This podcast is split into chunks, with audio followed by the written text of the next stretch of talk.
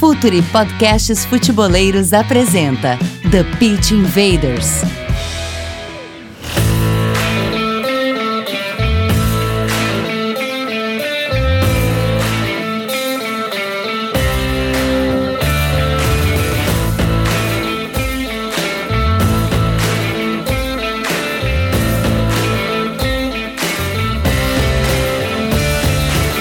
Olá, futeboleiros! Olá, futeboleiras! Futuri Podcasts apresenta The Pit Invaders, episódio 147. É uma vida já. Meu nome é Eduardo Dias e estamos no ar em mais uma invasão futeboleira. Assine nosso feed no Spotify, iTunes, Deezer, SoundCloud e Google Podcasts. Nossas análises têm a força da Instat, a maior plataforma de dados de alta performance para clubes e atletas profissionais. Nossa grande, grande parceira desde a primeira hora. Editora Grande Área, www.editoragrandearea.com.br. Assine nossa plataforma de conteúdo exclusivo, Futuri Club. Acesse em apoia.se barra Futuri. Conteúdo, comunidade e relacionamento por 12 reais mensais. Você recebe por e-mail todo o conteúdo exclusivo e ainda se optar pela assinatura Gold de 35 reais, concorre a prêmios. Vamos lá que é a hora da conexão e tem uma grande atração, né? Ele voltou, Vinícius Fernandes, Dali Vini, que saudades. Dali Jim, saudades, cara, saudades de gravar com vocês. Estava licenciado aí do Futuri, que estava fazendo uma mudança, né? Quem me acompanha nas redes sociais sabe que eu mudei aqui para São Paulo. Uh, por isso estava com alguns problemas de conexão, mas agora voltei e retornei com tudo ao Futuri. Quem já me acompanhava nos podcasts agora vai, vai voltar a me acompanhar, voltar por aqui. Também espero em algumas participações em vídeo. Valeu, vamos embora. Demais. Mais outra grande atração aqui, uma invader da casa, uma honra pra gente, Michele Silva. Dali, Michele. Dali, dali. Bom estar tá aqui de novo. É muito bom debater, ainda mais sobre um, uma liga aí que eu gosto tanto e que eu tô bem ansiosa para quando começarem os jogos a gente acompanhar. Vamos lá. Falta pouco agora, Michele. Henrique Lete, redator no Galo de Calça e repórter no Metro, Dali Lete. Que honra também. Que legal que tá aqui com a gente, Lete. Ô, oh, cara, o prazer é todo meu. É, queria agradecer o convite e dizer que, claro, a Premier League promete muito, então é, vamos tentar fazer valer a pena falar um pouquinho dela, já que é um campeonato bastante divertido, bastante disputado, então nada mais justo do que destrinchar da melhor maneira possível esse campeonato, né? Mais um Invader aqui, Igor Júnior, um cara da casa também, que já participou com a gente, formado em jornalismo, integrante do podcast Go a Gol. Dali, Igor. Dali, Eduardo. Dali, galera. Um prazer estar aqui mais uma vez, de volta, né? Depois de algum tempo. É, é um prazer aí falar dessa liga que desperta muita ansiedade, ainda mais depois da loucura que foi a temporada passada. Invaders, vamos invadir a Premier League.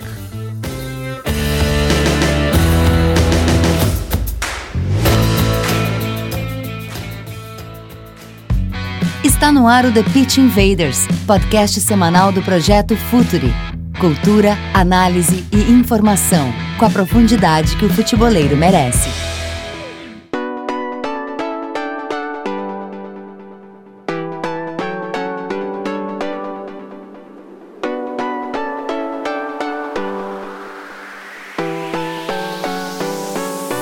Ela voltou, a NBA do futebol, a liga na minha modestíssima opinião, mais legal de se acompanhar.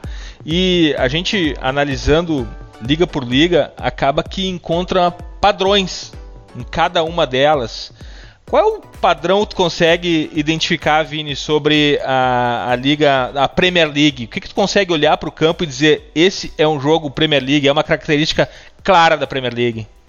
Transições rápidas. Acho que Premier League, a maior maneira de definir a Premier League é que os momentos do jogo, né, momento ofensivo, defensivo, transições defensivas, ofensivas, é, ele passa de um para o outro numa velocidade de, de, segundos e isso torna o jogo muito legal e, e, muito semelhante ao basquete, né, que tu citaste, né, que, que, é basicamente um jogo de transições. Nossos vizinhos do, do Pizza não, não vão gostar disso, mas para mim é, isso torna ela a liga mais interessante do mundo, porque os jogos são realmente muito intensos, uh, são disputados no, no limite, é aquela insanidade, tem gente que não gosta, prefere um jogo um pouco mais cadenciado e parado. Eu, particularmente, gosto de emoção. Sou fã de NBA e também sou fã de Premier League. Michele, qual é a, a fagulha que te traz a combustão da Premier League? O que, que, tu diz? É isso que essa liga tem? É ela que me traz atenção? É ela que me seduz? O que que, que, que te seduz na Premier League, Michele? Ah, eu acho que tem muito disso que o Vini falou, dessa questão de ser um, um das transições rápidas e ser um jogo muito dinâmico, né?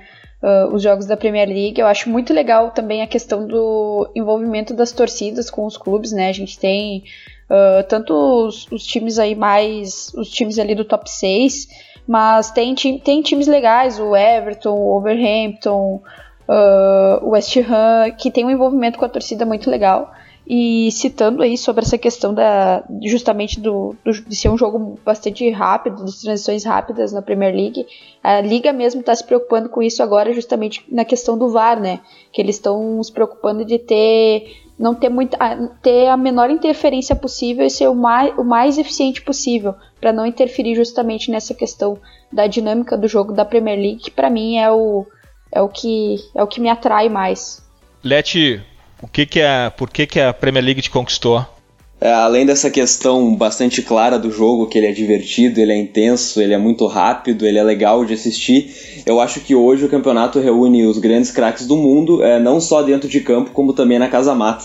Né? São grandes treinadores, sempre é, buscando inovações, alguns no top 6, outros fora dele, alguns treinadores surgindo para o cenário mundial e se mostrando é, com muito potencial para surgir nessas grandes equipes. A gente tem o Ravi Graça no Watford, que reinventou a equipe na temporada passada. Tem o Marco Silva, que também treinou o Watford, mas agora está no Everton, fazendo um trabalho interessantíssimo. É o Nuno Espírito Santo, que a gente nem precisa falar dele, ele chegou na Premier League já arrasando é, com o pessoal do top 6. Então é um campeonato que concentra muita qualidade dentro de campo e também fora dele, por isso ele me atrai bastante.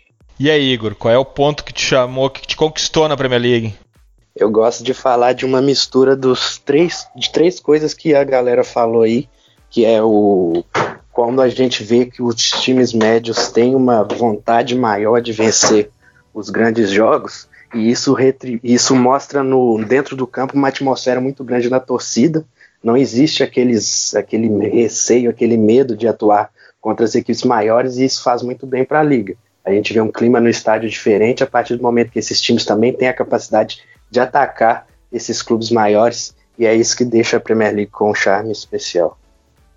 Que legal, vamos tentar desenvolver então sobre cada um dos clubes, o que esperar de cada time nessa temporada 19-20 da Premier League, que está começando na sexta-feira.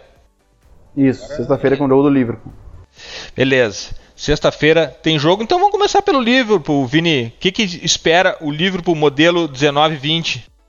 Então, o Liverpool é um time que se movimentou muito pouco, né? Se esperava que uh, um mercado um pouco mais agressivo, uh, mas no fim o, a, a, grande, o grande reforço do Liverpool foi a manutenção do modelo, né? A manutenção do, do, do, do elenco do Jurgen Klopp com suas principais peças e a chegada, na verdade, do Adriano. O goleiro Adriano, goleiro espanhol, que se destacou muito no Ham, chegou a custo zero, que acabou, acabou culminando com a série do Mignolet, né, que era o reserva imediato do, do, do Alisson. O Mignolet voltou para a Bélgica, para o Bruges, e veio o, o Adriano, o goleiro espanhol, que para mim é um goleiro mais seguro do que o belga. Mas o Liverpool é basicamente o mesmo modelo do ano passado. É, é, é um time que acabou em alta temporada. Especulou que poderia uh, contratar o Nicolas Pepe, que acabou indo para o Arsenal, né? Uh, mas o Nicolas Pepe mesmo manifestou várias vezes que gostaria de, de ir para um time onde ele fosse titular e no Liverpool a gente, sabia que uh, se ele viesse a ser jogador do Liverpool seria um escape do, tanto do Mané quanto do, do Mohamed Salah pelas pontas. Então o Liverpool preferiu não agredir tanto. Uh, uma postura até um pouco parecida com dos últimos anos. Né? O Liverpool uh, já faz umas duas, três temporadas que ele vem fazendo mercados mais comedidos e quando ele investe em alguém ele ou faz uma contratação ao modelo dessa do, do Adrian, que é um, um, modelo, como posso dizer assim, é uma, uma, conta, uma contação que acaba uh, aproveitando uma oportunidade de negócio, né? É um jogador que estava de graça no mercado e ele foi lá contratou. Ou então ele é realmente agressivo, como ele foi com o Fabinho, como ele foi uh, com o Salah alguns anos atrás, como ele foi com o Van Dijk, como ele foi com o Alisson. Ele, ele contrata alguém realmente para entrar naquela posição, diferente do, do Liverpool de, de 4, 5 anos atrás, que contratava um balaio de jogadores, esse é um livro menos experimental, que faz mercados mais certeiros e, e aposta na manutenção do modelo vitorioso e campeão europeu. E United, Vini, o que, que tu trouxe? Só para antes de entrar no United, Vini, o, o tu mencionou uh, algumas contratações. Eu acho que uma característica muito clara dessa janela de toda a Premier League uh, que me chamou a atenção são contratações muito pontuais e muito coerentes com as necessidades dos clubes. É claro que a gente sempre vai ter uma contratação futebol manager um pouco aleatória no meio, porque o apanhado é muito grande, mas como são coerentes e específicas para as necessidades do clube, né, Vini? Não notou isso também? Sim, com certeza. O, os times estão uh, sendo mais pontuais e trazendo menos aquele balaio, aquele pacote, né? o famoso pacote de jogadores chegam vários e se apresentam. Isso a gente viu muito pouco na Premier League. Raros são os times que contratam estão contratando mais de 5, 6 jogadores. Às vezes, gente, às vezes as chegadas, quando a gente vai no Transfer Market olhar, são muito mais jogadores que retornam de empréstimo. Isso é bem comum, porque os times da Premier League, quase todos, têm jogadores emprestados uh, para times da Championship ou da, da League One uh, e de outras divisões. É, é, é, o caso, por exemplo, do Manchester United. O Manchester United tem jogadores muito, eh, muitos jogadores emprestados em outras divisões e quando foi fazer o mercado esse ano, fez mercado caro, foi um dos times que mais gastou, acredito até que foi o que mais gastou, uh, mas contou poucos jogadores, né? Contou o Harry Maguire, foi, acho que talvez aí a grande estrela da janela pelo, pelos valores que envolveram, né? 87 milhões de, de euros vindo do, do, do Leicester e o Ambissaca, né? O lateral direito muito promissor, lateral direito inglês que veio do Crystal Palace por 55 milhões de euros. A gente pode destacar também o Daniel James, que veio do Swansea, é um extremo de muita velocidade, muito promissor, por 12 milhões de euros. A gente tem jogadores jovens ingleses, né? O United está com uma política de contações né, nos, nos, próximos anos uh, de, de, fazer isso, contar jogadores jovens reformular o elenco a partir da juventude, jogadores com, que tenham uma boa margem de crescimento. O Harry Maguire foi uma cotação bem uh, contestada, né? Algumas pessoas acham que ele não vale tudo isso, mas o fato é que aí pesam muitas coisas, né? Pesam o fato dele ser inglês, o fato dele ser titular no, no, no Leicester e ser titular na seleção inglesa também, né? Ele, ele fez uma, uma, grande Copa do Mundo, para mim foi o melhor zagueiro da, da Inglaterra na, na, última Copa, um dos melhores zagueiros da última Copa mesmo. Ele é um cara muito pesado, mas ele, ele compensa isso com, com um bom posicionamento e muito em posição física. O Maguire é um cara que raramente perde no alto, eu costumo dizer que o Van Dijk ele só não é melhor que o Maguire no alto na Premier League. Ele é um cara uh, que, além de, de uh, ser muito, ter muita estatura, o Maguire tem 1,94m, se não me engano, ele também tem muita impulsão e se coloca muito bem, uh, tanto para defender quanto para atacar a bola em escanteios, situações de bola parada. E o United, muito mais do que um zagueiro, contratou um líder para a defesa. O, o, Maguire ele tem essa característica, ele foi o líder da defesa na seleção inglesa, mesmo com, com o John Stones jogando do lado dele ele foi também esse líder no Leicester. Acho que o, o United procurou um Van Dijk para ele, né? Porque uh, o United teve muitos problemas defensivos nas últimas temporadas, uh, sobretudo na última, né? Era muito louco assim ver o time do José Mourinho, que é um cara que costuma priorizar a defesa, tomando muitos gols. Então o Maguire chega para estancar essa sangria e o Ambissaca é um cara muito promissor, né? É um dos melhores jogadores da geração dele na Inglaterra. É um cara que uh, promete ser titular da, da, do English Team nos próximos anos e o United já, já garantiu essa contação. Eu gosto de tocar nesse assunto que o Vini falou sobre como os times estão sendo um pouco mais cautelosos e cirúrgicos no mercado, porque o que, que a gente via nos anos anteriores era bem o contrário, né? Entrou esse dinheiro muito grande dos direitos televisivos, esses contratos milionários, e as equipes meio que não souberam lidar para isso e esse investimento acabou jogando contra muitas vezes. A gente via os times deixando de ter essa criatividade, que é que a gente tem, por exemplo, do West Ham contratando o Fornaus e o Sebastian Haller para o ataque, e a gente via muitas vezes contratações de caras já experientes, aproveitando o dinheiro para pagar salários altos, mas eram caras que não chegavam nos clubes motivados. Isso aconteceu também com o United, não foi só com times médios. O United contratou Di Maria, Schweinsteiger, esses caras assim que não tinham aquele desejo aparentemente de jogar pelo United, estavam só querendo ter uma passagem pela Premier League e agora até o United tentando usar esse dinheiro com mais inteligência e começando por trás, né? fortalecendo a defesa para ver se consegue a partir disso liberar um pouco mais o ataque e o meio-campo. É, o United tem no Lindelof um zagueiro afirmado, mas uh, sempre se acreditava que faltava um parceiro à altura. E o que me parece, na verdade, também, contratando, contratando caras jovens, né, esses três que o United contratou, uh, é que ele começa a pensar um pouco no, no Manchester como um clube de futebol, contratando alguém para o futuro do clube, independente do cara que vai treinar. Porque uh, os, os últimos, últimas temporadas do Manchester se comprovaram que não dá para contratar jogadores pensando no modelo do técnico ou mesmo no, no modelo vigente, porque é um time que está mudando muito. Uh, eu, por exemplo, não posso, eu, eu, não consigo afirmar que o Solskjaer vai terminar a temporada, porque é, é, um, é um, time que, que, que, muda muito, é um treinador que não terminou tão afirmado uh, uh, na, na, na, última Premier League. Então, assim, é, ele é um. Me parece que o United é um clube que está contratando pensando no futuro do United como clube e menos de um modelo de jogo. Eu acho, eu acho isso correto. Vamos passar por Chelsea. Michele, quais são as impressões do Chelsea nesse começo de temporada da Premier League 19-20? Uh, bom, o Chelsea, como todo mundo sabe, não pôde contratar, né? Tá punido aí pela FIFA por duas janelas de transferência. Uh, trouxe o Pulisic, manteve o Kovacic, dessa vez uh, contratou ele aí, né? Ele chegou, vai ficar no Chelsea. Até pagou um valor razoavelmente alto por ele, considerando o contexto, que é que o Chelsea precisava dele no, e, e o Real Madrid, né? Enfim, queria vender e tal. Uh, e chega o Lampard, né, que é o, o que foi o técnico do Derby County na última temporada, teve, um, teve um, um, excelente trabalho com o Derby, não conseguiu subir, mas que vem aí para o Chelsea com que chega como uma, uma aposta do nível da questão assim se tratando como técnico, né? Uh, porque até falo como uma aposta porque ele mesmo fala sobre a questão de, de querer se referenciar a carreira dele como técnico e não, não tanto falar sobre a carreira como jogador, tudo que ele já fez pelo Chelsea. Então ele chega aí como um jogador, um técnico que com certeza tem mais identificação com o clube, com a torcida do que o Sarri tinha antes. Uh, ele também faz mais variações do que o Sarri, o Sarri é um pouco mais assim fechado nas ideias dele.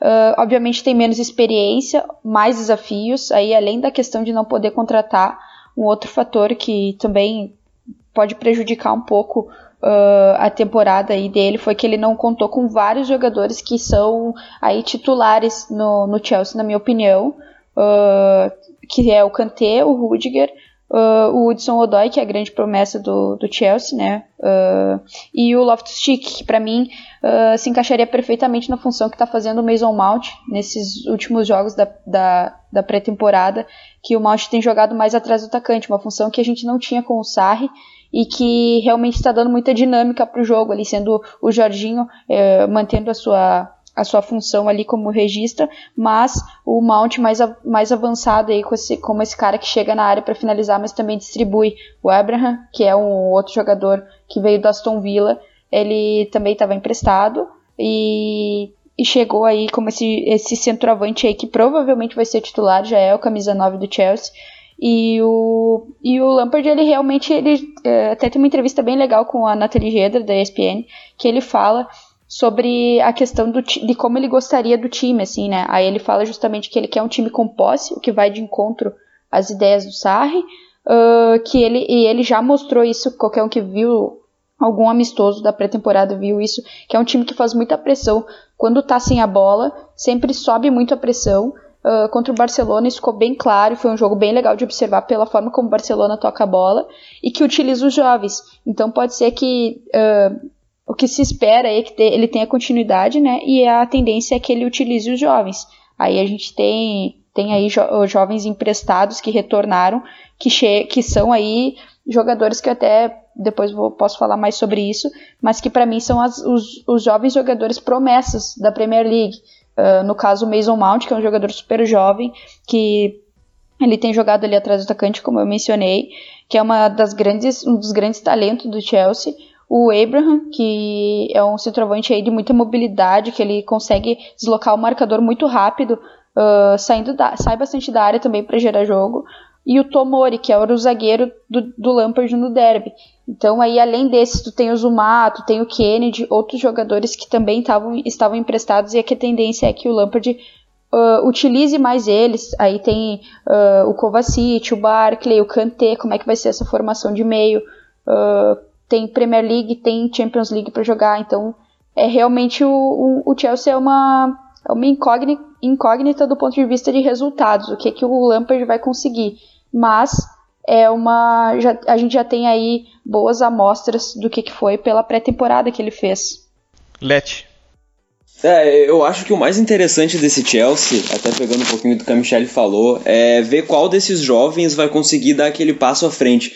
Porque perdendo o Hazard, o Chelsea perde muitos gols. Né? O Hazard foi um cara que colaborou para praticamente 30 gols da Premier League passada, entre gols e assistências. Então é, é, tem um jogador que é o Callum Hudson-Odoi, ele é muito interessante, ele é um jogador bem incisivo, gosta de partir para cima, ele tem o drible, ele tem a finalização também. Então é, tem o, o Barclay, muito se fala dele, porque talvez ele, ele pode receber um protagonismo que ele não teve na última temporada. É, eu fico curioso para ver como que vai acontecer esse Chelsea sem Hazard, né? Quem que vai assumir esse protagonismo? Quem que vai é, criar os gols que o Hazard criava? Quem que vai ser o cara que vai assumir essa função aí bastante importante para um time da Premier League, né? O jogador chave do ataque do Chelsea.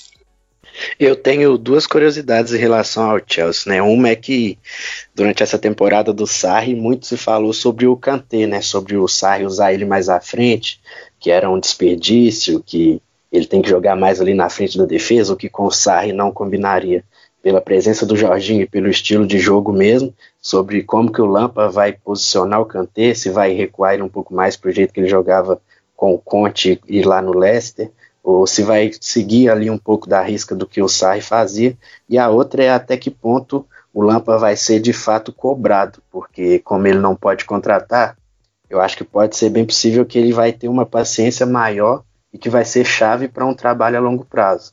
Porque esses trabalhos de treinadores que têm identificação com o clube têm uma, um limite ali, às vezes, muito, muito pequeno, e o Lampa, com essa cobrança um pouco menor, pode ter uma paciência maior para trabalhar a longo prazo e o Chelsea colher frutos lá na frente. E de qualquer forma também, uh, me parece que reduzir as expectativas do Chelsea, que sempre entra muito pressionado, parece que essa sanção e não poder contratar diminui um pouco as expectativas. Eu acho que isso é um fator que pode ajudar o Chelsea também, hein, Michele? Ah, com certeza. Eu acho que tem essa questão do, da própria identificação do Lampard com a torcida que o Sarri não tinha, mas apesar de, de ter, ter sofrido goleadas e ter momentos de instabilidade em que, em que o Sarri bateu o pé por algumas insistências, mas o time não, o clube não abriu mão de, de mantê-lo no cargo. Uh, eu acho que o próprio Chelsea meio que sinaliza para um maior aproveitamento desses jovens, com, com a chegada do Lampard aí uma, uma sequência para o treinador. Eu acho que essa pressão ela diminui a partir do momento que tem já essa identificação com a torcida também e que o clube está disposto a manter ele, né? E falando brevemente sobre a questão do, que, que foi pontuada sobre o Hazard, uh, de quem vai assumir isso. Teve até alguns jogos na, na, durante a temporada em que o Odoi jogou pela direita, mesmo quando o Hazard não podia jogar pela esquerda, jogos da Europa League. Uh, então, uh, realmente essa, ficou bem essa questão aí quanto ao Sarri, e fica, fico na dúvida se o Lampard vai usar o Hudson Odoi pela esquerda, que é o lugar onde ele teve suas melhores atuações, uh, porque ele realmente tem tudo para ser o substituto do Hazard a longo prazo, né? Claro que é um jogador bastante jovem, uh, mas eu acho que seria bem legal ver ele sendo testado ali, coisa que o Sarri não conseguiu durante a temporada. Igor, e o time a ser batido, Manchester City? É, então, o City, quando o City fez 100 pontos, né, duas temporadas atrás, eu falei muito que na próxima a galera ia ter que se acostumar um pouco a ver um time que ia tropeçar mais porque né, não tem como fazer 100 sempre. E os caras foram lá e fizeram 98. Então, como eu disse na abertura do episódio, essa é uma Premier League que eu acho que vai ser muito peculiar, porque o City e o Liverpool estabeleceram um, um padrão muito alto que dificilmente vai ser repetido, mas também não dá para duvidar que não vai ser repetido. E o City vem com um elenco um pouco mais fraco, né? Perdeu o Vincent Company para a defesa, que apesar que em quantidade de jogos ele jogava pouco, mas a qualidade sempre foi a mesma. Ele foi titular durante toda essa sequência do, das 14 vitórias seguidas que culminaram no título dessa última edição, e num nível muito alto, fazendo gols importantes até inclusive, e também deve perder o Leroy Sané. É, a janela na Premier League fecha essa semana agora, mas no restante da Europa fica aberta até o final do mês, e o, cenário hoje é que o, o Sané está mais perto do Bayern do que do City, e não deve contratar reposição para nenhuma dessas duas. Então são perdas significativas, ainda mais quando você pensa que o Sané, mesmo como um reserva de luxo na última temporada, ele somou 30 participações em gols. Foram 16 gols e 14 assistências na temporada. Então o City vai ter esse problema aí, mas o Guardiola buscou no mercado formas de compensar isso arrumando as laterais, né? O Cancelo e o Angelino chegaram, uma para cada lateral, que ele pode até, quem sabe, aí resgatar um esquema com três zagueiros que ele já tentou em alguns momentos de outras temporadas, mas o time ficou muito previsível e ele sempre voltava para o 4-3-3 mesmo. E a grande contratação é o Rodri, do Atlético de Madrid, que chegou aí por 70 milhões de euros. É, nessa pré-temporada está tomando conta ali da frente da zaga, mas vai ter uma disputa muito boa dele com o Gundogan, que foi um dos grandes jogadores do City na temporada passada, quando passou a jogar nessa função ali do 1 do 4-1-4-1, né? Então o City vem nessa batida aí. Terminou a Premier League passada com 14 vitórias seguidas, mas com um desempenho um pouco abaixo, porque eram muitos jogos, mas era uma, era uma consistência muito forte. Eu acho que é isso que o Guardiola vai tentar, sempre tentando refrescar o esquema tático, que é uma característica dele. Ele nunca mantém a mesma coisa sempre. O esquema é quase sempre o 4-3-3, mas sempre com os mecanismos diferentes ali. Inclusive inovando na saída de bola, agora com a nova regra. Sim, sim. Ele nesse jogo contra o Liverpool, inclusive da Supercopa, o City conseguiu ajudar. Isso ajudou muito para sair da marcação pressão que é bem típica dos três atacantes do Liverpool, né? Então ele colocou ali o Stones e o Rodri por trás dos três atacantes do Liverpool e também tinha os dois atacantes bem os dois laterais, desculpe, bem abertos e isso ajudou o City a sair bem dessa primeira pressão, porque né, o Bravo, assim como o Ederson, também tem um passe longo ali qualificado. É, e o, o, é impressionante, né? Como o Guardiola, bem como o Igor disse, né? Ele, às vezes ele mantém a estrutura, né? Mas ele sempre muda mecanismos, né? Principalmente de saída de bola. Já saiu enquadrado, já saiu numa espécie de losango. Agora está saindo em dois, três praticamente, né? O, o Ederson e alguém uh, com uma linha de três formada pelos uh, laterais ou zagueiros e, e o Rodri. E, e, eu destaco muito a chegada do Rodri porque era uma posição, era claramente para mim a posição mais carente do, do City, embora o Gundogan tenha feito boas partidas uh, jogando na do Fernandinho, os, os, piores momentos do Manchester City, onde ele mais perdeu pontos na temporada passada, foi justamente quando o Fernandinho saiu, né? Nas ausências do Fernandinho, o, o, o principalmente no começo, né, quando o Gundogan estava se adaptando àquela função, ele teve problemas. E é muito complicado também contar com o Gudogan, porque tem todo um histórico de lesões, né? Então o Manchester City não uh, poupou dinheiro na reposição, trouxe o Rodri, que é um cara que eu acho que o Guardiola já prepara ele para ser efetivamente titular na vaga do Fernandinho. Fernandinho já é um, jogador, é um jogador de muita qualidade. Infelizmente, ele não consegue reprisar as mesmas, as mesmas atuações do City na seleção brasileira, mas é um cara que tem uma carreira para lá de vitoriosa e testada em clubes, mas que está envelhecendo, né? Já tem, já, já tem mais de 30 anos. E o Guardiola pensa muito em revitalizar aquela posição e por isso gastou muito no Rodri, que eu acho que vai ser um dos destaques dessa temporada. É isso dos mecanismos, a gente vê muito nos laterais, né? O Guardiola Começou com o Walker e Delphi lá no time dos 100 pontos, que eram o Walker ali na direita, quase como um terceiro zagueiro para ajudar na, na transição defensiva, e o Delphi ajudando o Fernandinho ali no volante, foi como, como, como dois volantes, foi o jeito que o Guardiola achou para equilibrar o time e ainda jogar com, com dois meias e três atacantes lá na frente. E aí agora, nessa última temporada, ele já soltou um pouco mais na medida que o Zinchenko foi entrando no time, porque o Zinchenko é um meia de origem, então ele gostava de ir mais para o ataque. E agora ele coloca no elenco dois laterais de explosão, né? Vamos ver se o Mendy vai se manter em condições, não dá para saber. Mas agora ele tem o Angelino e vai ter o Cancelo na direita. E são caras que, óbvio, podem trabalhar por dentro também pela capacidade técnica que tem, mas são conhecidos pela sua explosão física, pelos lados do campo e qualidade de cruzamento. Então vamos ver se o Guardiola vai entre, entre aspas, abrir mão de uma transição defensiva mais segura e eficiente para lançar também os seus laterais para o ataque. E agora vamos passar para os Spurs. Leti, o que a gente pode esperar do Tottenham na temporada 19-20? É, então, o Tottenham teve uma temporada passada muito interessante, porque fez um campeonato inglês muito bom até a metade dele, até o Boxing Day ali, o Tottenham estava dois, três pontos do Liverpool e do City, depois decaiu, realmente. Né? E essa queda ela decorre principalmente pela falta de elenco. O Tottenham é um time que é, chega até o, Natal bombando, jogando fino, com todos os jogadores é, bem, atuando constantemente, o Pochettino podendo repetir escalações, e aí começa a vir lesões, aí começa a vir jogadores cansados, e isso acaba prejudicando o time, principalmente na Premier League. Né? Ele acaba saindo de algumas Copas por conta disso também, consegue ficar na Champions, o que é algo bem louvável. E aí ficou a expectativa para essa temporada, do time se reforçar pra caramba, do time é, dar esse passo à frente que estava faltando para bater com o Liverpool e com o City. Só que até agora foi somente uma contratação. Na verdade foram duas, mas já é claro que ele foi emprestado. O Dom Belé, como foi falado no último TPI, é, ele é um jogador que agrega muita qualidade ao time. Ele é o que faltava no time da temporada passada. Só que é somente um jogador para um setor específico.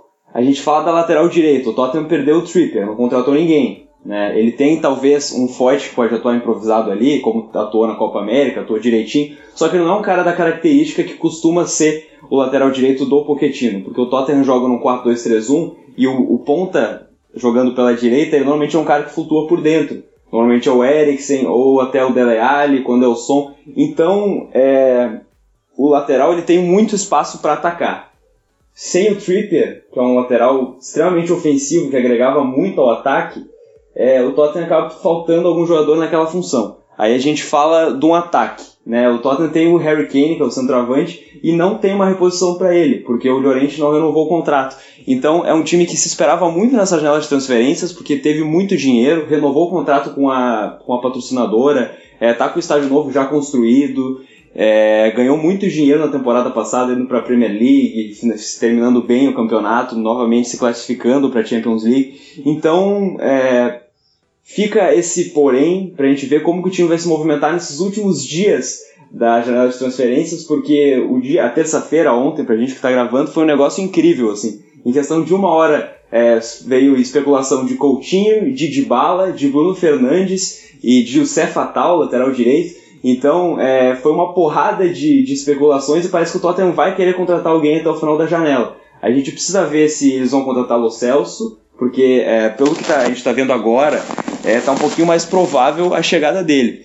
E talvez o Bruno Fernandes também, aí depende de uma saída do Eriksen, então é, é uma, a gente não sabe ainda direito o que vai acontecer, é uma incógnita esse Tottenham. É, mas até quando tiver o elenco, até quando tiver esses jogadores todos disponíveis, é, vai ser um time que vai brigar, que vai conseguir jogar bem, que vai conseguir grandes resultados, principalmente contra os times fora do top 6. Porque o problema do Tottenham tem sido bater de frente com as equipes do top 6. Então a gente precisa ver se esse reforço no Dom Belé vai fazer a diferença. A gente precisa ver se as contratações que talvez cheguem é, até o deadline day vão fazer a diferença. E claro, o time conseguiu manter o Otherwell e o Eriksen, até o que tudo indica, né? Que são dois jogadores muito importantes para a equipe.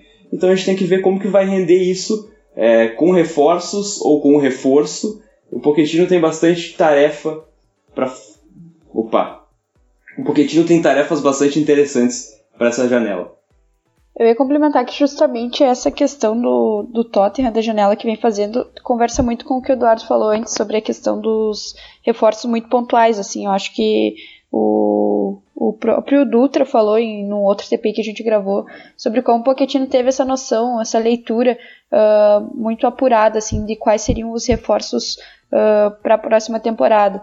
E aí eu queria pontuar também que um lateral que me chamou a atenção aí nesses amistosos que o Tottenham fez foi o Walker Peters. Eu acho que ele pode ser esse, esse lateral aí que, que pode fazer essa função jogando um pouco mais avançado. Ele tem as características ali uh, mais ofensivas de girar com a bola e tal, procurar espaços. E eu acho que ele pode ser esse, esse lateral aí que o Tottenham está buscando.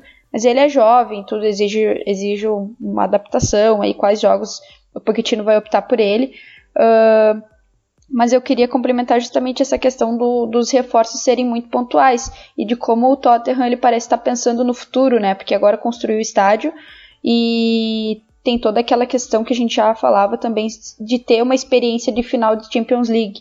Uh, eu acho que isso vai contar muito, assim como contou para o Liverpool, claro, considerando toda a história do Liverpool, mas assim como contou para o Liverpool ali que chegou numa final, bateu na trave e, e agora conseguiu vencer, acho que, pro, acho que o Tottenham meio que tenta seguir no mesmo caminho, tendo seus reforços aí bem pontuais e com a contratação do Clark, que foi um cara que ganhou, um jovem aí que ganhou espaço no, no Leeds do Bielsa, né, e agora retorna para lá por empréstimo para o Tottenham acompanhar esse garoto, que eu acho que pode ser bem importante no futuro para esse time do Pochettino. E sobre o Endombele, né, o Let vai poder falar até melhor que eu, é uma tentativa do Tottenham de ter de volta e de forma até melhor uma, uma versão muito boa do Moussa Dembele, né, que por muitos anos foi um dos jogadores mais subestimados da Premier League, comandava o meio-campo do Tottenham ali por trás do Eriksen, e é isso. É, vamos ver, o Dembele, o Dembele sofria com muitas lesões, e vamos ver se o Endobele vai compensar isso e manter o meio-campo do Tottenham com uma capacidade física e de passe muito grande. Vini, e o Arsenal? O Arsenal com um ataque muito interessante.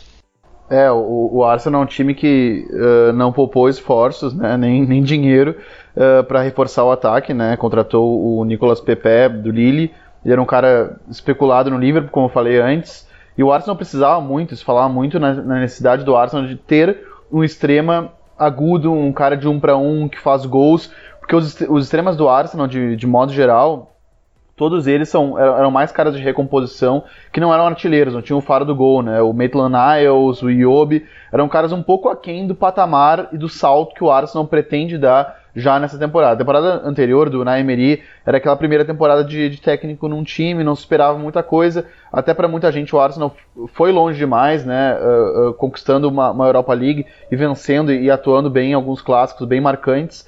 Uh, mas se constatou que o Arsenal precisava de um extrema que entrasse na área, que marcasse gols. O Nicolas Pepe fez quase 20 gols na, na última League One pelo, pelo Lille.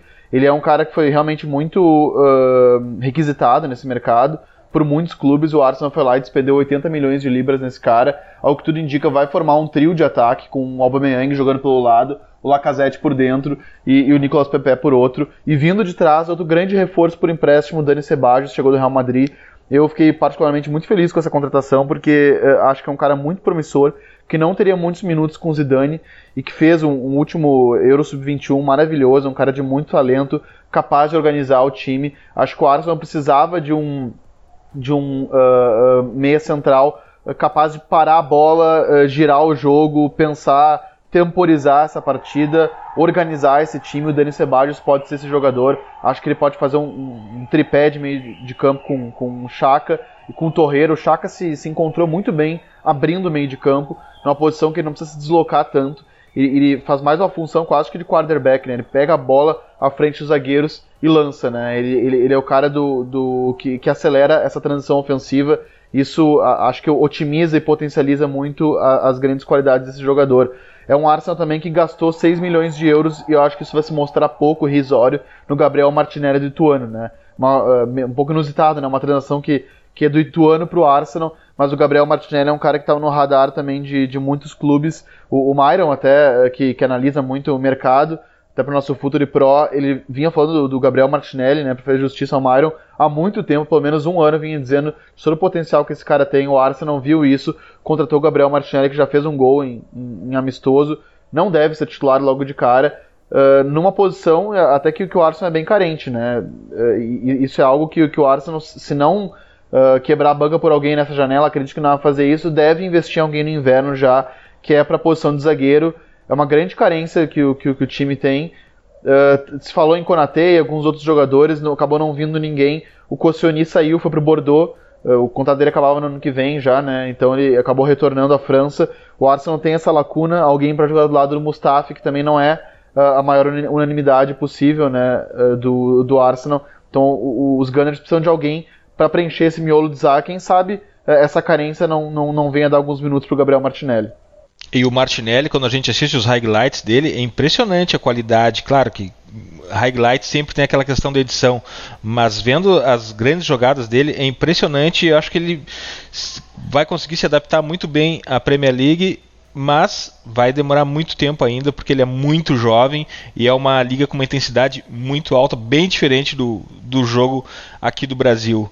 Uh, Leti, é, não, então, é, quando a gente fala do Arsenal, eu acho que é interessante chegar no início da janela de transferências, quando houve muitos protestos da torcida a respeito do Kroenke, o dono do time, não gastar, né, e sai aquela notícia de que o time só vai gastar 50 milhões de libras, a torcida fica mais revoltada ainda, aí ele vai lá e contrata o PP por um valor muito maior que esse, né, quase 80 milhões, então É, é um time que está gastando, mas precisa reforçar a defesa. Realmente a defesa é um problema.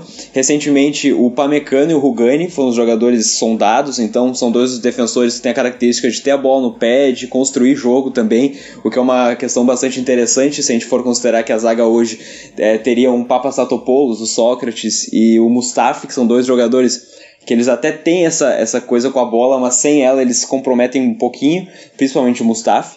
Então o Arsenal ainda tem um trabalho para fazer se quiser brigar um pouquinho lá em cima, mas já de reforçar o ataque já, já agrega bastante. Igor. É isso. E só um comentário breve sobre o Sebadios. É, eu concordo com o Vini, é um jogador que eu adoro ele. É, tem muita técnica e pode complementar muito bem as características desse meio campo do Arsenal mas eu coloco um pequeno asterisco porque eu acho que meio campista da La Liga na Premier League recentemente tem sofrido muitas dificuldades aí, tem muita gente que está batendo e voltando, porque na, no Campeonato Espanhol se tem mais espaço para pensar, porque como a gente disse aqui na, na Premier League se marca muito de perto e é muito mais pegado, alguns apresentam dificuldades, o próprio, o próprio Rodri nesses primeiros jogos do City está tendo um pouco de dificuldade, mas o Ceballos é capaz de dar a volta por cima nisso aí.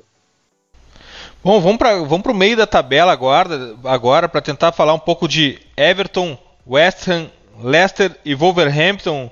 Vini, o que, que tu tem para trazer desses times que fazem o meio da tabela e que fazem um futebol bem divertido também? Então, cara, sobre o Everton, vou falar sobre o. Sou torcedor do livro, né? Vou falar sobre o meu rival doméstico ali, sobre, sobre o Everton. Uh, eu, eu, acho que o Everton fez um mercado bem interessante uh, no sentido de que ele manteve o, o, André Gomes, que foi um, cara muito importante, surpreendendo muita gente, uh, e, e, trouxe o Kian, né, o Monzo Kian da, da, Juventus, que foi uma contação realmente muito interessante, surpreendente, porque pelo valor, né, um mercado muito inflacionado, foram menos de 30 milhões de euros. Lógico que tem uma causa de recompra, mas ninguém esperava com um jogador desse potencial. Ele é um cara que ele tem um gol uh, por partida desde que ele chegou nos profissionais da Juventus. Então, ele é um cara com números muito expressivos que, pela idade dele, é o que tudo indica, vai ser um, um star, né? Vai ser um cara para brigar lá em cima. E ele chega num Everton que teve muitos problemas pra, pra, uh, ali na referência, né? O, o Everton no ano passado uh, chegou a girar muitos caras. O Richarlison mesmo chegou a jogar por ali, é uma função que ele não, não costumava uh, uh, uh, atuar no, no Watford e também no Fluminense, jogando como uma referência, até quando ele foi contratado pela seleção brasileira, eh, se eu não me engano, na, na, primeira convocação dele, ele chegou a vestir a 9, isso fez com que muita gente no Brasil acabasse considerando ele um centroavante, um cara para disputar a posição com o Roberto Firmino, mas na verdade que toda a trajetória do, do Richarlison, desde o América Mineiro, desde a categoria de base, sempre foi jogando pelo lado, né? Uh, e, e, acho que com, com a contação do, do, italiano da Juventus, com, com o Mosecan, ele, ele consegue voltar para o flanco, que para mim é onde ele rende melhor. E a Juventus perdeu o. Perdão, o Everton perdeu o Idrissa Gueye, né? Pro, foi pro PSG, é uma. É um duro golpe. Embora o Gueye, a última temporada dele não foi uh, uh, nem um pouco parecida com a primeira temporada dele, ele era um cara, um guardião do meio de campo, né? Um meio campista defensivo realmente muito valorizado. O, o, para repor ele, o Everton trouxe o, o, É até difícil pronunciar o nome desse cara, é Gui Bamin. Ele gravou um vídeo, pra vocês terem uma, uma ideia, ele veio do Mainz, é um, um médio defensivo, ele veio do Mainz, e ele gravou um vídeo pronunciando o nome dele para a torcida do, do, do Everton conhecer ele um pouco melhor. Ele é um cara de mais imposição, um cara de mais estatura na comparação com o Gueye, é um jogador marfinense que chega para repor diretamente ele. Foram gastos 25 milhões de euros no cara, então não é uma contação realmente barata. Ele chega para suprir uh, essa função ali no meio de campo que o, que o Marco Silva valoriza tanto. E também chegou o Fabian Delphi, né? O Delphi chegou do Manchester City para dar um pouco de experiência.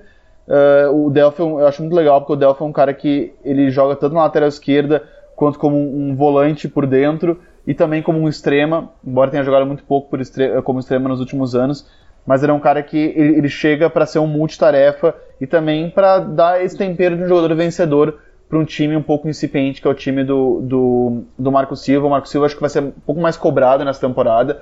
Temporada passada foi muito uh, relevado o fato de que ele estava recém iniciando, né?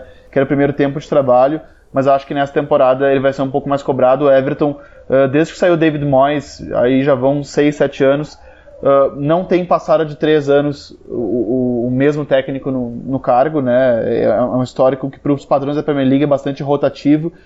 Então vamos ver, esse vai ser para mim a grande temporada teste do Marco Silva. O Everton que a gente está gravando na quarta agora, na quinta-feira, tem muita gente acha que o Everton ainda pode fechar com o Zaha. O Wilfred Zaha acabou não fechando com o Arsenal, acabou ficando no, no Crystal Palace e, e acredita-se que, que, o Everton pode quebrar a banca por ele, mas quem, quem quiser tirar o Zaha do Crystal Palace vai ter que despender pelo menos umas 50 milhões de libras aí. Também é um cara muito valorizado. O Everton que quer um extremo, assim como o Arsenal, que é um extremo que entre na área, que faça gols, um cara de um para um, eles identificam no Zaha uh, esse, essa figura. Realmente vai ser muito legal, né? Se, se o Everton puder ter o Richarlison numa ponta e o Zaha na outra para alimentar o Kean, acho que vai ser um, um time uh, já uh, bem maduro e bem pronto para ser, quem sabe, o melhor time fora do top 6. Né? Michele, o teu meio de tabela, quais são as impressões?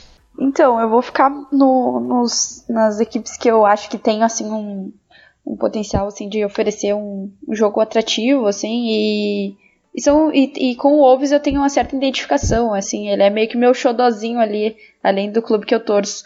Então, uh, falando do Leicester, assim, eu acho que é bem legal, vai ser bem legal a gente acompanhar essa temporada pelos reforços, por, por exemplo, manter o Tillemans, que é um jogador aí de muito potencial, que praticamente tudo, tudo que, o, que o Leicester for tentar aí vai com certeza passar pelos pés dele.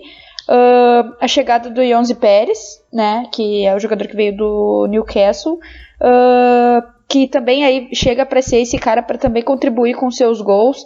E, e também tem a questão de jogadores que já que já atraíram muitos olhares durante a última temporada, que é o Madison, o Ndidi e o Vardy, que são aí para mim o Madison é o, é o jogador aí de mais potencial do Leicester, um jogador extremamente jovem, contribui muito para a geração de jogadas e, e, de chances de gols, ele contribui com assistências e com gols. O Vardy, que é um, um cara aí que mais de infiltração, uh, super rápido, uh, que também contribui muito com os. Uh, é um jogador aí que é extremamente importante para o Leicester. O Leicester conseguiu manter esses jogadores, até se cogitava aí um Didi quando o Gueye saiu do Everton. Então, eu acho que o Leicester do Brandon Rodgers ele pode surpreender aí na temporada pelo projeto que vem fazendo assim de clube, sabe? Eu acho que o Leicester ele tem um projeto bastante promissor assim pro, para os próximos anos, uh, principalmente considerando esse esqueleto aí do Didi, do Madison e do Vardy. Aí tu tem o Tillemans e o Ayonze Pérez que com certeza contribuem pra, para o todo, né? E falando do Wolves, Uh, bom, o, a gente brinca também, né, que o Wolves agora tem vários jogadores portugueses aí. Uh, é uma equipe que eu gosto bastante de ver jogar. Eu acho que tem muita qualidade, assim, no trabalho do no trabalho do Nuno Espírito Santo. Ele é um ele é um cara assim muito uh, como é que eu vou dizer? Ele, ele tem ali a sua linha de cinco no meio, tem três jogadores no meio que eu, que eu gosto muito dos três, e especialmente do Rubem Neves, que a gente chama aqui de quarterback do, do Wolves, né? Quem tem a referência da NFL vai entender. Uh, o Rubem Neves, uh, o meio campo ali fica formado ali com, com um trio uh, mais central, que é o João Montinho, o Rubem Neves e o Dendonker. Eu acho que a permanência do Dendonker Uh, foi, vai ser fundamental aí para a temporada do Wolves, que eu acho que a partir do momento que ele entrou no time, ele deu uma melhor organizada naquele meio campo, o, o Nuno ele conseguiu estabelecer melhores ideias dele, aí tu tem também o Boli, que é um zagueiro de muita imposição física, mas também que, tem, que também tem chegada na área na área para finalizar de cabeça, para cabecear bolas pelo alto.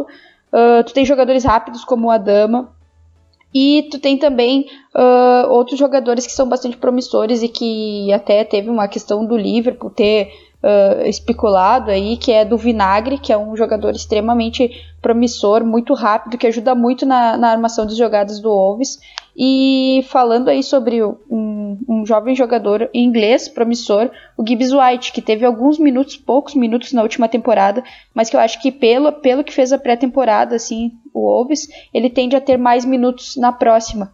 E, então eu acho que vai ser bem legal a gente observar o, o Wolves do, do Nuno Espírito Santo, que conseguiu um sétimo lugar com a fama de derrubar os gigantes aí do top 6 da, top 6 da Premier League. E desperta muita curiosidade aí pra gente ver na próxima temporada. E aí tem a chegada do Cutrone, né, que veio da que veio do Milan.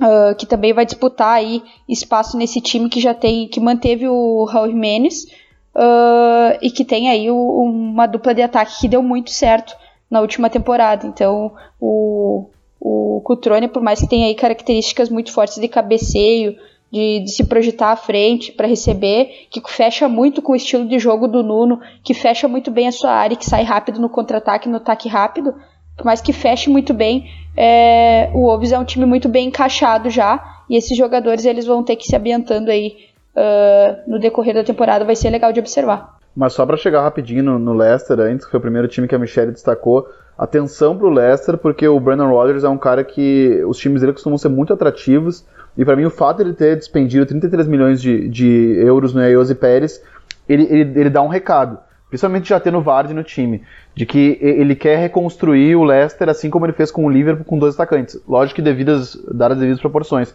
Mas o Liverpool dele, nos momentos mais interessantes, uh, foi o Liverpool que tinha Sturridge e Soares. Eh, quando ele chegou ao Liverpool já tinha Soares e ainda assim ele pediu o Sturridge. Ou, ou seja, ele queria realmente dois caras centralizados e caras que gostam de atacar o espaço. E ele vai ter isso também no Leicester, porque ele tem o Vardy, que é um jogador que gosta de atacar o espaço em profundidade, costumo dizer que é um assassino das redes, que ele, ele gosta de estar sempre no limite da linha de impedimento, atacando em profundidade, e a Iose Pérez a mesma característica, mas também gosta de chegar um pouco atrás do atacante, gosta de armar um pouco o jogo. Então ele, vai ter dois caras com, essa, uh, uh, com esse perfil, e acho que a gente vai ver um Leicester muito, muito legal, com transições muito rápidas, e um time de contra-ataque, baseado no contra-ataque, tanto que por isso que ele gastou 45 milhões de, de euros uh, uh para a contação em definitiva do Chelemans que é um cara também que tem esse passe em profundidade. Ou seja, uh, foram contratações para mim que disseram muito o que o Brandon Rodgers quer pro Leicester nos próximos anos. Leti, teu meio de tabela. É, eu acho interessante destacar o West Ham nessa briga pela Europa League, porque é um time que mantém a sua base da temporada passada. O Pellegrini fez o time jogar um futebol interessante em boa parte do campeonato, é, bater de frente com algumas equipes boas. E o que perdeu, repôs. Né? O Arnautovic ele era talvez o jogador mais criativo do time lá na frente, junto com o Felipe Anderson. E é, o West Ham repõe ele com o Sebastian Haller que é um centroavante que ele também é criativo, mas de maneiras diferentes as do Arnautovic. Ele é um cara que sai um pouco mais da área é, pro pivô e não para tentar conseguir a jogada na individualidade, no drible, como fazia o Arnautovic. Então o Aller ele é muito mais associativo, ele é um centroavante que consegue muitas assistências é, para gol, para finalização, porque ele tem essa capacidade de fazer o pivô, de ganhar a primeira bola. Ele é um jogador muito interessante que pode agregar bastante a essa equipe do Ham. Que, assim, é, tem o Felipe Anderson que fez uma boa temporada passada e pode jogar melhor ainda nessa, porque ele já está um pouco mais habituado. Tem o Lanzini, que ele, ele foi um jogador que começou a ser muito importante para a equipe se lesionou, então ele volta da lesão e pode ser bem interessante também nessa temporada. Tem o Declan Rice, que explode na temporada passada e que pode se afirmar ainda mais nessa. E uma defesa bastante sólida, com o Balbuena e com o Diop. O Balbuena que chega bem na Premier League depois de, de, de jogar aqui no Brasileirão pelo Corinthians. E o Diop que é um jogador muito promissor, muito interessante é um zagueiro de imposição e também de muita categoria, de muita habilidade para fazer o jogo, para criar o jogo a partir de trás. Então estou bastante curioso para ver como que o West Ham do Pellegrini vai se portar nessa Premier League.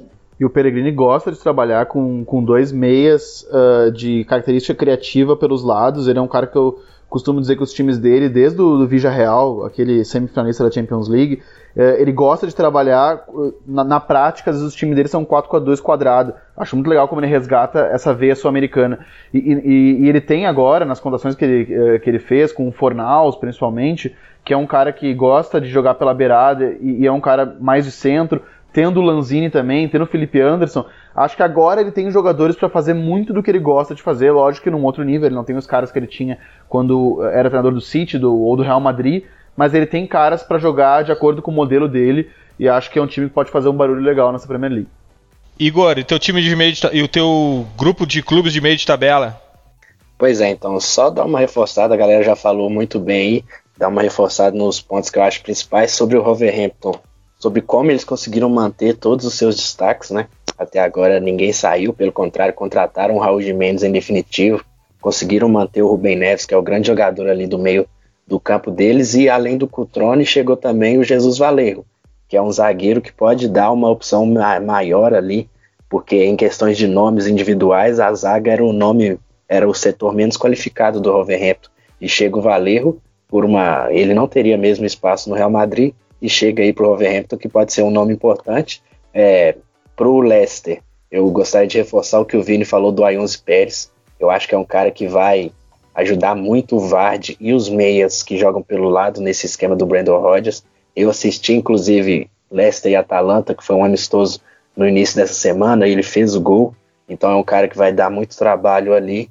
É um cara que garante gols e o Vard precisa desse cara se movimentando para dar mais espaço para ele correr também. Então acho que é por aí. O Everton, o, já falaram muito bem aí, o Mosquin chega para dar um fôlego novo ali no ataque, pode chegar ainda o Zaha.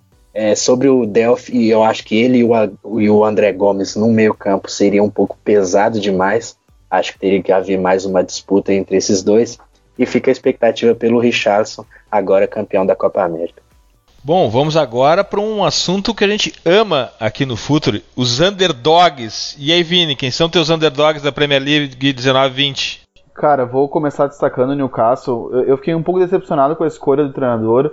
Uh, embora eu seja um, um, admirador e eternamente grato por Rafa Benítez, Sir Rafa Benítez, uh, ele era um cara que já estava um pouco passado, assim, o, o Everton, uh, o, perdão, o Newcastle tinha material humano para jogar muito mais do que vinha jogando nos últimos tempos e, e se esperou que, na, que na troca de comando, né, já que ele optou por, por ir para a China, que o Newcastle ia trazer um comandante mais revigorado, um cara com novas ideias, e veio o Steve Bruce, que é um cara também das antigas, que treina muitos times da Championship, que está há muitos anos já no futebol inglês, um cara mais ortodoxo, e eu fico um pouco triste porque eh, ele tem um material humano bem legal. Uh, principalmente três caras que eu estou muito curioso para ver como vão jogar juntos. É, é o Sam Maximan, Alain Sam Maximan, contratado do Nice uh, por 20 milhões de, de euros, até relativamente baixo para os padrões do mercado, que é um extremo de muita velocidade, muita vitória pessoal, muito um para um, é um cara que há um bom tempo vem fazendo boas temporadas, ele, ele chega para mim para ocupar a vaga titular. O Joelinton, que é um brasileiro, um pivô,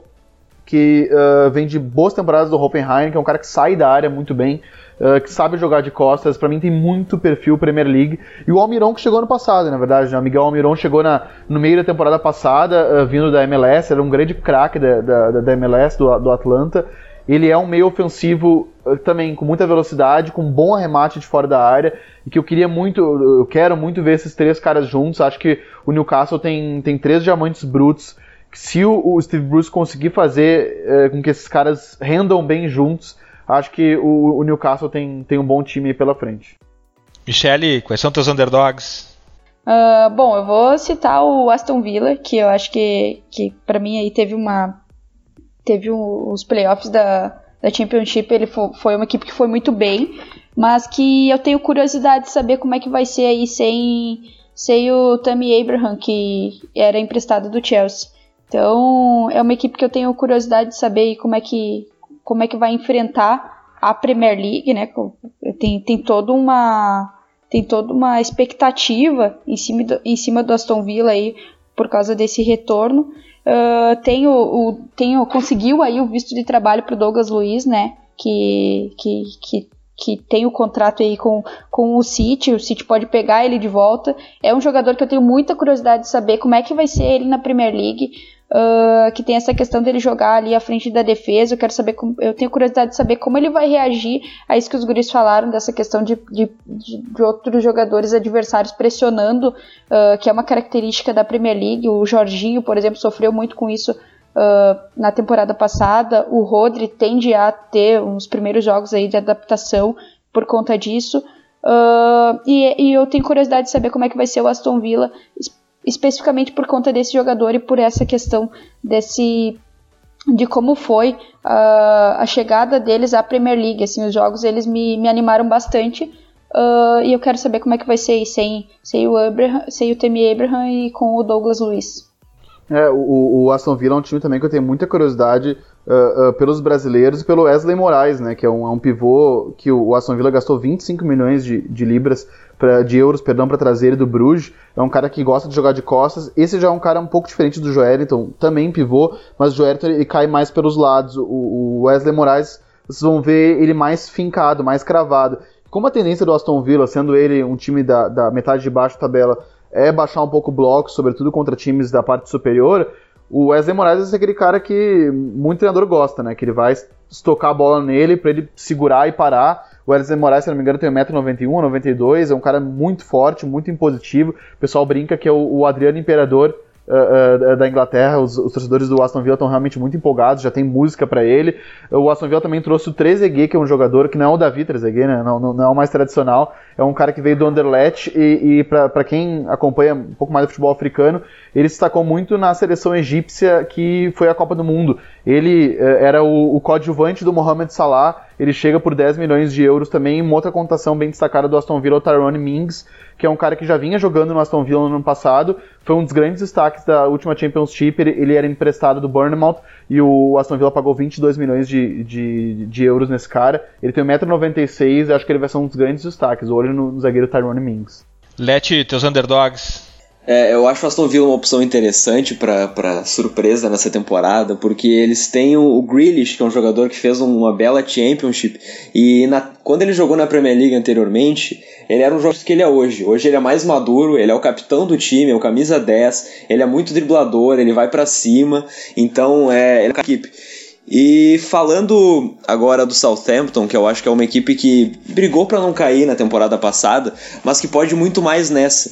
E o Ralf Hasenhutt é um grande treinador, né? O Klopp austríaco. Ele tem ideias bem interessantes. O time dele deve jogar no 3-4-3. E aí, o que eu acho mais interessante nesse nessa formato é a dupla de volantes, né? O doble pivô que é formado por é, James Ward-Prowse e por o Royberg, que é um jogador que o Guardiola gosta muito né? O dinamarquês, que é um box-to-box, ele chega bem na frente, ele tem uma boa construção de jogo ah, por, por trás, então é um time interessante, é um time que pode surpreender bastante por, principalmente por conta do seu treinador e também por conta do elenco, né, que foi mantido, que tem jogadores que estavam sendo mal aproveitados pelo Mark Hughes, que agora deram um passo à frente. Eles conseguiram a contratação do Danny Ings também, do Liverpool, que foi um jogador que já foi interessante para eles na temporada passada e que pode é, dar um passo ainda maior nessa. Então eu fico bastante curioso para ver como que eles vão render nessa temporada, uma temporada completa para o Hasenhutter. Igor, teus underdogs?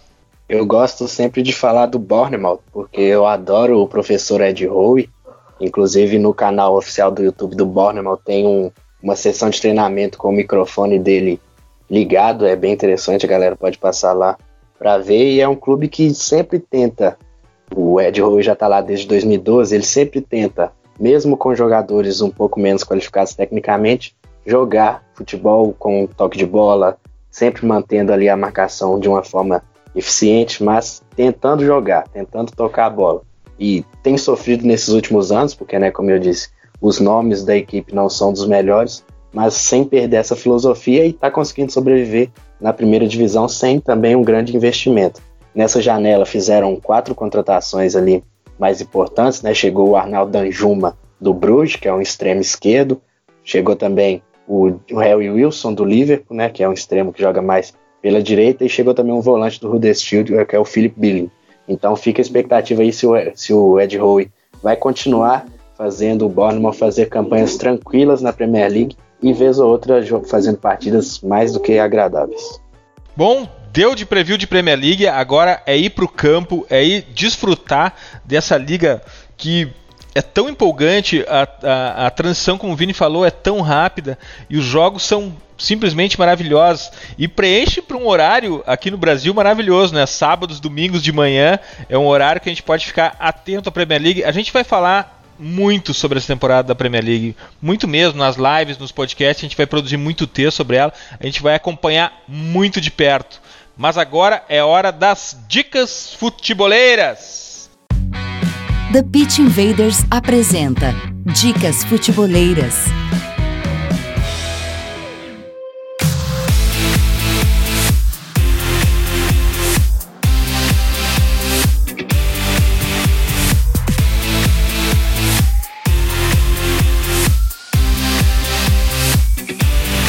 Bom, a minha dica futeboleira é a série Pra Onde Seu Volante Passa.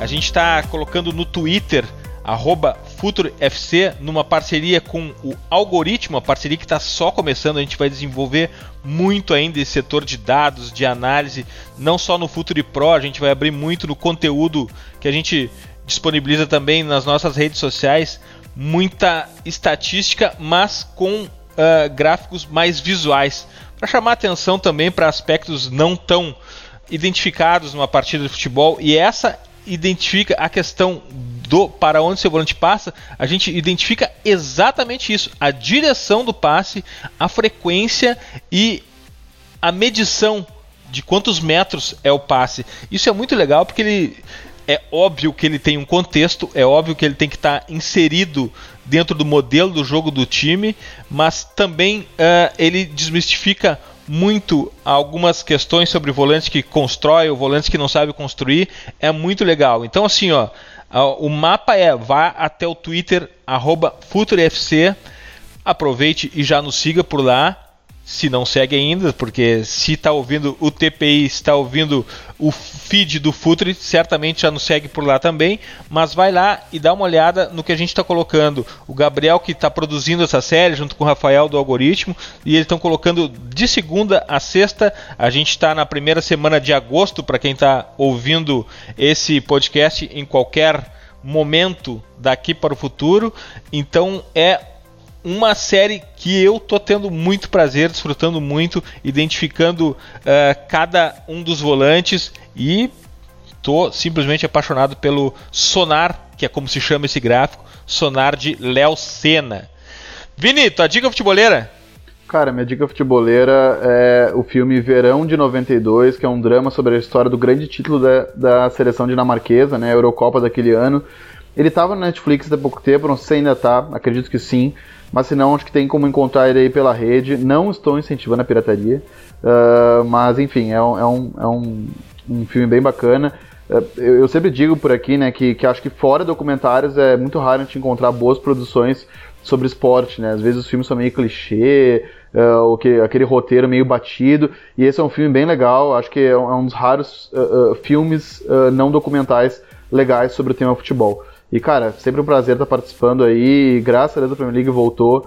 Tava órfão já nas minhas manhãs de sábado e domingo. Vini, saudades. Seja mais constante aqui pelo TPI. Te aguardamos. Valeu, seria a partir de, de hoje, pode deixar. Michele, tua dica futeboleira? Bom, minha dica futeboleira, ela é não tanto futeboleira, mas mais para NBA e basquete. Uh, eu vou indicar um podcast novo que saiu, uh, amigos meus e do Vini também. Uh, o Stepcast tá no Spotify. Eu lembrei de indicar, de, de dar essa dica aí pra quem é futeboleiro e tal, porque uh, tava falando aqui do Wolves e durante a temporada me lembrei muito, me, o Wolves, a forma como se defendia me lembrou muito os jogadores da NBA, que eles ficam ali naquela marcação com, também com os braços assim e toda a orientação corporal para fechar espaço de passe. Isso me lembrou muito as jogadas de NBA, então aí vai um, uma dica futeboleira mais ligada para NBA. É, eu sempre falo que tem muito futebol em NBA e NFL. Eu tô sempre procurando futebol quando tô assistindo esses jogos e tem muita conexão. Então, quando falar de basquete e futebol americano, vai estar valendo como dica futeboleira também. Valeu, Michele, muito obrigado. Pra gente é sempre uma honra, é um prazer quando tá aqui falando sobre futebol, porque, enfim, alguém que entende futebol aqui, né? que isso, eu sempre falo aqui que eu aprendo muito com vocês e é muito bom estar aqui debatendo ainda mais sobre a Premier League. Finalmente voltou e vamos lá ver o que, que vai ser dessa temporada aí. Valeu, Leti, tua dica futebolera? Ah, então a gente está na era do Big Data, né? Então nada mais justo do que ligar a dica a isso. É um material muito interessante que a BT Sport, que é uma emissora inglesa, ela fez como um aperitivo para essa Premier League. O material ele se chama The Script, que é literalmente o roteiro. E ele usa do Big Data, da análise de jornalistas e de analistas do mundo inteiro para prever o que vai rolar nessa Premier League. Então eles, eles um material muito interessante no formato de roteiro, é, prevendo os artilheiros, os líderes em assistência, todas as reviravoltas, o roteirinho de cada time na temporada. Tá tudo destacado lá no site da BT Sport para quem quiser acompanhar. Eu achei muito interessante a leitura, é, ver todas as imagens, tudo que eles preveem para essa temporada. Eu achei muito legal, muito interessante. Então faço essa recomendação aí para todo mundo que está interessado em se interar um pouco mais nessa questão de dados e também na Premier League, né? Que é esse campeonato maravilhoso. É, eu como sou simplesmente louco por esse assunto, já abri o site aqui e já vou atrás dessa dica futeboleira, porque esse assunto não sai da nossa mesa lá no Futuri Pro, a gente está trabalhando muito em cima disso. Leti, valeu, muito obrigado, volto sempre aqui. Oh, valeu, eu que agradeço, eu tô sempre disponível pro Futre, eu sou um fãzaço do projeto, então quando precisarem é só me chamar. Que honra pra gente saber que tem um Invader também, valeu. Valeu, Leti. Igor, tua dica futebolera?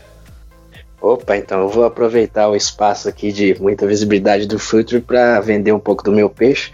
Como você disse aí no começo, eu estou participando de um podcast com dois amigos meus, o Henrique e o Luiz, que é o Go Pod. Lá no Twitter você acha pelo arroba com o Demudo. E lá vai ter os links para você ouvir os episódios. A gente levou o Myron lá para falar de futebol italiano. Nessa semana falamos de Fernando Diniz e é um trampo que tá bacana, tá valendo a pena. E é isso. E a gente tá com o Medium lá também, soltando alguns textos e tá desenvolvendo bacana o trabalho lá. Valeu. Demais, Igor. Muito obrigado. A gente sabe que tu já é um invader, mas tem que vir mais aqui com a gente agora, começando a Premier League. Isso com certeza vai ficar mais frequente também. Valeu, irmão. Valeu, tamo junto, sempre disponível aí. Invaders, graças por estarmos juntos em mais este TPI. Nos encontramos a qualquer hora no Instagram, no Facebook, no Twitter, no Spotify e encontro marcado na clássica live futeboleira de toda segunda às 22 horas no YouTube, no Facebook e no Twitter. É impressionante a quantidade de novos invaders que chegam lá, estão descobrindo a maneira pense o jogo de analisar o futebol. A gente fica muito feliz com isso.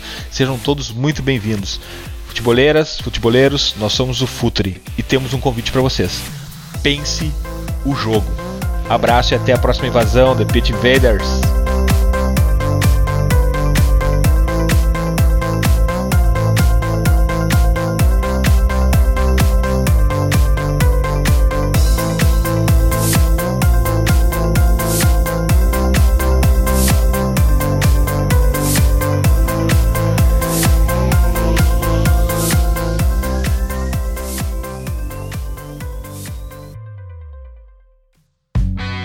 Projeto Futuri apresentou The Pitch Invaders. Acesse www.futuri.com.br. Pense o jogo.